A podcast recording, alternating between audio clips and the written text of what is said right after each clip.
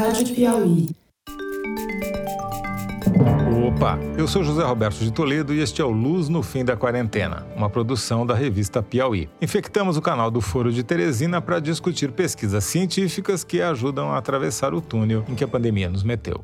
Estudo feito na Inglaterra com mais de 100 mil pacientes de Covid-19 confirmou que a variante B117 é mais letal do que o SARS-CoV-2 original. Ou seja, quem é contaminado pela chamada variante inglesa tem uma chance relativamente baixa de morrer, 0,4%, mas esse risco é 60% mais alto do que o de quem contraiu a primeira versão do coronavírus. Outra conclusão dos autores é que o excesso de mortes provocado por essa variante não se deveu apenas apenas ao fato dela ser também mais contagiosa. Fernando Reiner explica como esse estudo foi feito e se é possível extrapolar suas conclusões para outras cepas novas, como a P1, por exemplo, que se espalha no Brasil.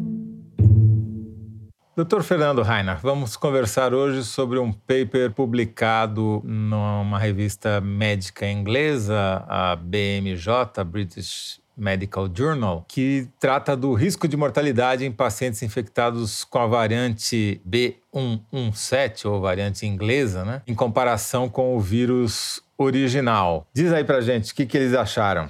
Ah, então, Toledo, interessante é o seguinte: na Inglaterra, quando surgiu essa, essa variante chamada inglês, ou de Kent, ou B17, rapidamente eles descobriram que ela se espalha muito mais rápido e ela se espalhou pelo país muito rápido igualzinho o que está acontecendo aqui com a variante de Manaus. E praticamente levou o sistema inglês quase ao colapso. E logo no começo, o pessoal que estava tratando no hospital falou: olha, esse, essa variante mata mais do que a variante anterior. Isso é um impressionismo, assim. Um impressionismo, é, mata mais tal. Mas daí todo mundo falou: não, isso pode ser porque o sistema está quase colapsando, nós estamos trabalhando feito uns loucos aqui no hospital não está dando para tratar o melhor jeito possível as pessoas como a gente tratava, sei lá, um, dois meses atrás. Não, é isso, não é isso, qual a razão? É a mesma coisa que vai acontecer aqui no Brasil. Você está em UTI cheia, gente no corredor, mesmo que seja a mesma variante, tudo igual, a mortalidade cresce. Nunca morreu tanta gente por dia quanto está morrendo agora.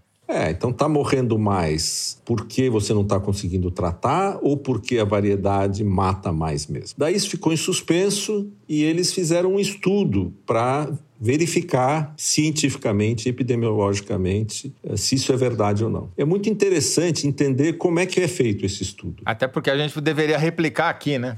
É, Para a gente saber se a variedade de Manaus mata mais ou não. A gente vai ter que fazer. Então, o que, que eles fizeram? Eles pegaram nos hospitais ingleses todas as pessoas que estavam se infectando durante a subida do pico. E daí pegaram cada pessoa dessa e viram se a pessoa tinha a variante nova ou a variante antiga. Eles pegaram a onda de 1 de outubro do ano passado até 28 de janeiro desse ano. Aí pegaram todas as pessoas que tiveram diagnóstico positivo de Covid e aí eles fizeram um pareamento. E quando é todas, é, a gente está falando de quase 2 milhões de pessoas. Não é pouca coisa, não, não é isso? Exatamente. 1 milhão 911 mil 962 pessoas. E aí eles tentaram fazer pares. É, teve, tem vários filtros. É, e, e, pegaram é, um grupo de pessoas que tinha a variante nova e a variante velha. E aí, para cada pessoa que tinha variante nova, ou uma pessoa que tinha variante velha, eles acharam uma pessoa da mesma idade, do mesmo peso, da mesma raça, tratada no mesmo grupo de hospital na mesma época. Porque não é justo você comparar um cara que foi tratado antes do pico, outro que foi tratado durante o pico ele foi tratado pior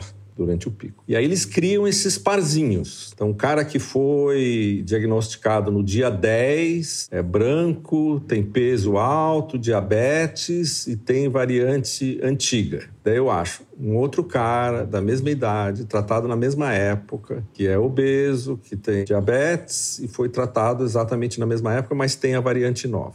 Então eles fizeram 54.906 pares. O que é incrível, né? Vamos falar a verdade. Então, a amostra total são 109.802 pessoas que foram tiradas de 1 milhão e 900. Então, você vai filtrando, vai filtrando. Por exemplo, se tem um cara que é tão diferente que você não consegue achar o par, ele é jogado fora. E aí, você faz todos esses pares e depois você olha quem morreu. Então, no grupo de 54.906 pessoas que tiveram a variante nova, 227 morreram morreram. No grupo de 54.906 parzinhos, morreram 141. Ou seja, 227 versus 141. Mas, grosso modo, é 4,13 por mil na variante nova versus 2,57 por mil na variante velha, o que dá uma diferença de quase mais ou menos 60%. Né? É, mais ou menos 60%. Então, você vê que na variante antiga, 0,26%, que é o que a gente sabe desde a época da China, que é entre 0,25 5,5, que é o que morre. Agora, com a variante nova, esse número é quase o dobro, é 1,6 vezes maior. Sendo que o intervalo de confiança é 30% a, 1, a 100%, não é isso? 1,3 a 2. Então você tem 1,6 vezes maior chance de morrer se você pegar a variante nova inglesa. Tendo os mesmos cuidados, nos mesmos lugares, as mesmas características individuais. Então a conclusão é que a variante inglesa realmente mata mais. E a gente volta na nossa discussão da semana passada. Isso vale para a variante inglesa, não vale para a variante de Manaus. A gente não sabe nada sobre a mortalidade da variante P1. A impressão das pessoas é que mata mais, mas aqui está a mesma discussão, mas também está tudo superlotado, pode estar morrendo mais. A impressão é que pega mais gente jovem, mas a gente não sabe, porque tem mais gente jovem que não respeita o distanciamento social. A diferença agora é isso que a gente discutiu da outra vez. É um resultado interessante para os ingleses. E eles têm que se preocupar com isso. Da mesma maneira que eles mostraram que se espalha mais e, portanto, se precisa mais medidas para segurar o espalhamento, agora eles sabem que mata mais também. Agora, aqui no Brasil, não dá para saber, porque pode ser que mate menos aqui no Brasil, ou pode ser que mate igual. E não vai ter jeito, a gente vai ter que fazer. É com uma base de dados tão organizada quanto nós temos, vai ser fácil tirar essa amostra de 2 milhões, começar com 2 milhões e chegar em 55 mil pares, né? É, e eles também têm uma definição de morte muito rígida. Assim, na Inglaterra é contado como morte por Covid uma pessoa pessoa que morre nos 28 dias seguintes ao diagnóstico. Se morrer no 29, não entra. Qual a razão disso? É porque se você começa a prolongar esse prazo muito, o cara pode morrer de outras coisas, do coração, atropelado, sei lá o quê. Então não é porque você teve Covid há seis meses atrás que se você morre hoje é Covid. Então tem que ter um critério. E o critério inglês é 28 dias. Então ele explica isso, fala: bom, mas se as pessoas ficarem internadas mais tempo e depois morrerem, não entram na estatística. Ele fala: é isso mesmo, não entram. Ou seja, pode ser maior, né? A mortalidade, né? Pode ser maior. Quando a gente fica comparando as taxas taxas de mortalidade através do mundo, a gente nem sempre lembra que cada país tem a sua definição do que é um morto por Covid. Portanto, de acordo com a definição, muda também a estatística. A Bélgica, por exemplo, tem uma definição muito ampla sobre o que é morto por Covid, e por isso tem uma taxa por 100 mil habitantes enorme né, de mortalidade. Né? Mas, até o fim do ano passado, tudo isso complicava, mas o vírus era o mesmo.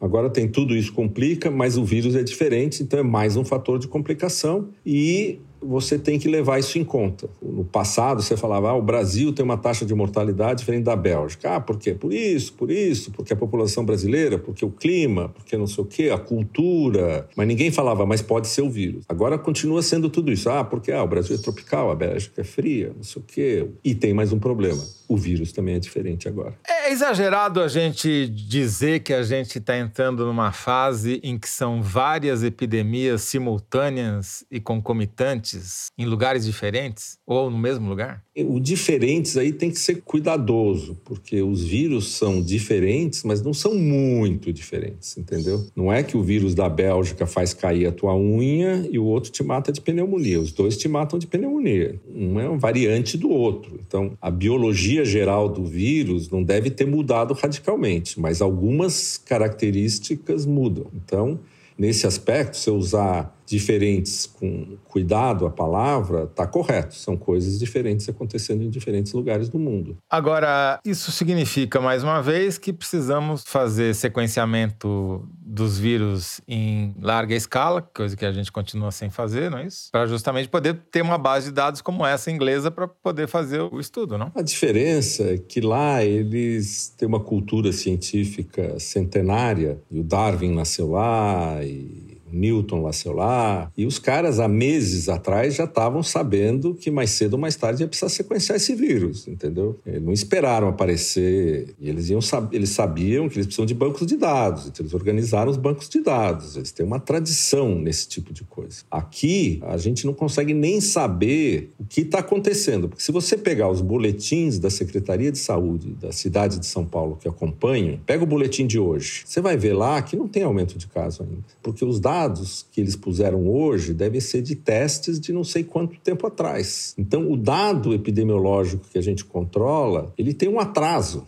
Portanto, não é um alerta. O alerta hoje é enchimento de UTI. Ah, encheu UTI. Puxa, então os dados da prefeitura daqui duas semanas devem começar a subir. Quando devia ser o contrário, né? Os dados estão começando a subir, precisamos organizar as UTIs. É, a gente acaba recorrendo a estatísticas meio capengas, como, por exemplo, o percentual de testes positivos sobre o total de testes, né? Que em Araraquara chegou a dar 50%, quer dizer, a cada dois testes feitos, um dava positivo lá quando a cidade foi fechada e ninguém nem podia andar na rua, e agora caiu para 20%. Mas tem que ficar improvisando, né? Continuamos no improviso. Você pega na Inglaterra, eles estavam fazendo mais de um milhão de testes por dia e está dando 25 mil positivos. Então, quando você testa tanto e a porcentagem de positivos é baixa, apesar de você estar tá no pico, esses 25 mil são praticamente todo mundo que ficou doente. Você testou mais um milhão e tantos que não estavam doentes. Então, você fala, qualquer pessoa com qualquer coisa vem aqui testar. Dá tudo negativo e dá 25 mil. Aqueles 25 mil provavelmente representam todo mundo. Em Araraquara, você testa 10, 5 dão positivo, você fala, pô, mas e se eu testasse...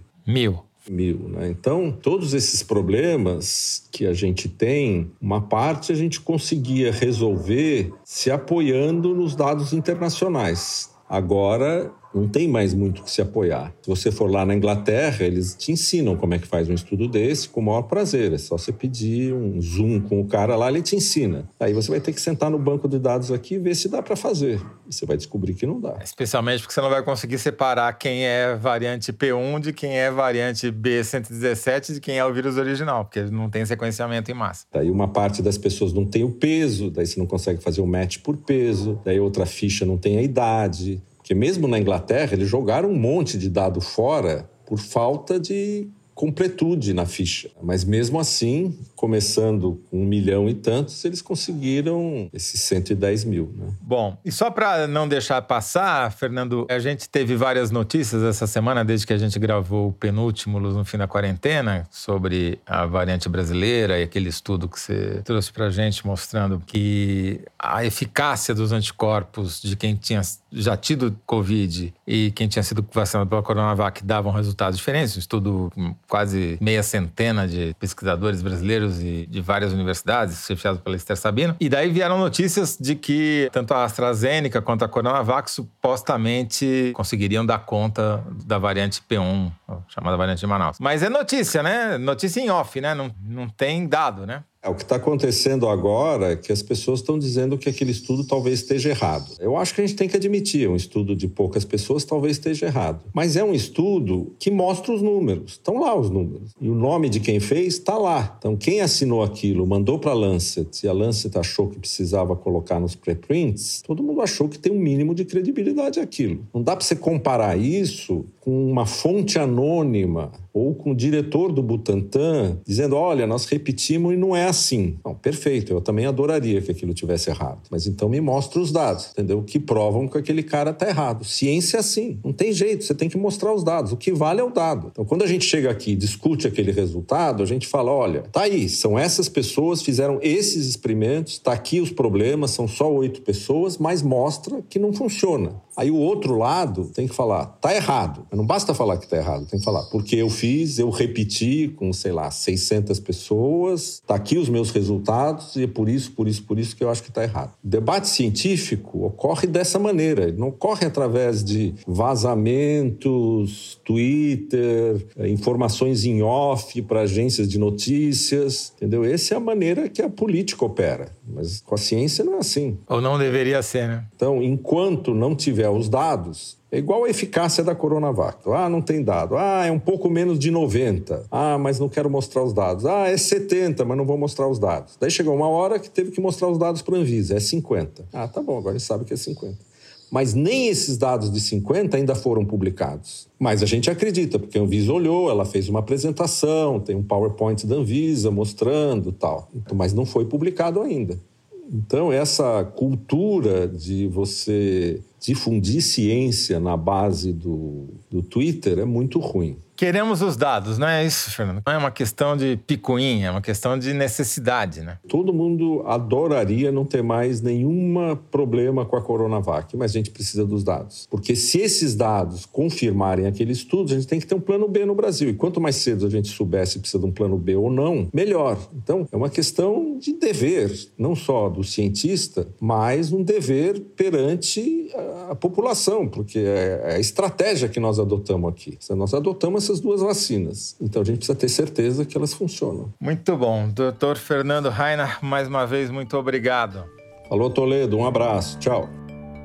Este foi Fernando Rainer, professor titular de Bioquímica da Universidade de São Paulo e cientista residente do nosso podcast. A produção e edição do Luz no Fim da Quarentena são da Mari Faria. João Jabassi mixa e finaliza os episódios. Emily Almeida faz a distribuição nos tocadores e nas redes sociais. A identidade sonora é da Mari Romano, a identidade visual é da Paula Cardoso e o motion graphics é da Renata Buono. Eu sou José Roberto de Toledo. Até o próximo Luz no fim da quarentena. Tchau!